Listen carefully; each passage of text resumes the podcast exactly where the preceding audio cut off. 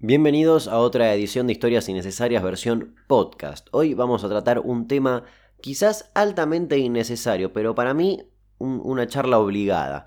El bidet, un artilugio que muchos lo desprecian o muchos no lo ocupan y que para mí es indispensable en cualquier baño. Te recuerdo que todas estas historias las podés encontrar en Instagram y en YouTube buscando Damián Cook, K-U-C, que es mi nombre, y vas a verlas con mucho apoyo visual para entenderlas aún un poquito mejor. El bidet fue creado en Francia en el año 1700. En ese momento eran portátiles y los usaban principalmente las prostitutas después de laburar. Es muy probable que si vivís en una casa antigua o visitas un hotel antiguo, sobre todo en Buenos Aires, vas a notar que el bidet tiene el coso de donde tira el agua, que ya sé es muy profesional llamarlo de esa manera, en uno de los bordes y no abajo como los bidets que conocemos actualmente.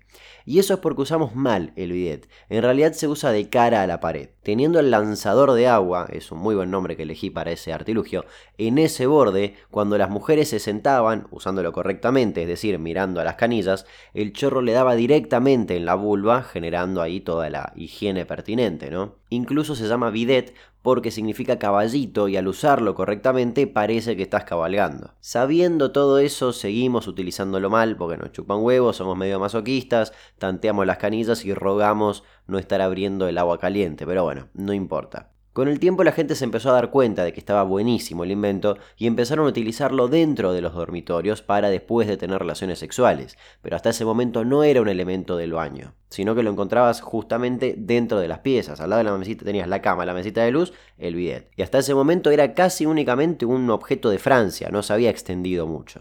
Un dato curioso es que los ingleses que visitaban ese país no entendían una goma, cómo se usaba, y lo terminaban usando para lavarse la cara o los pies. La Iglesia Católica estaba completamente en contra del bidet y de todo en esta vida prácticamente, porque al bidet se lo asociaba con lo impuro, el sexo, la lujuria, etcétera, etcétera, etcétera. Pero lentamente el bidet fue avanzando hasta convertirse en lo que conocemos hoy en día.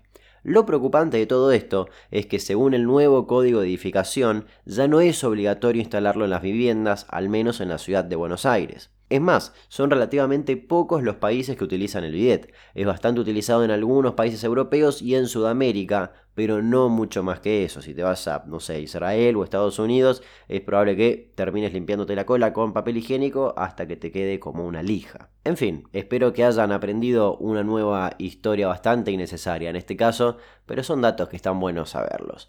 Nos escuchamos en la siguiente historia. Muchas gracias, hasta luego.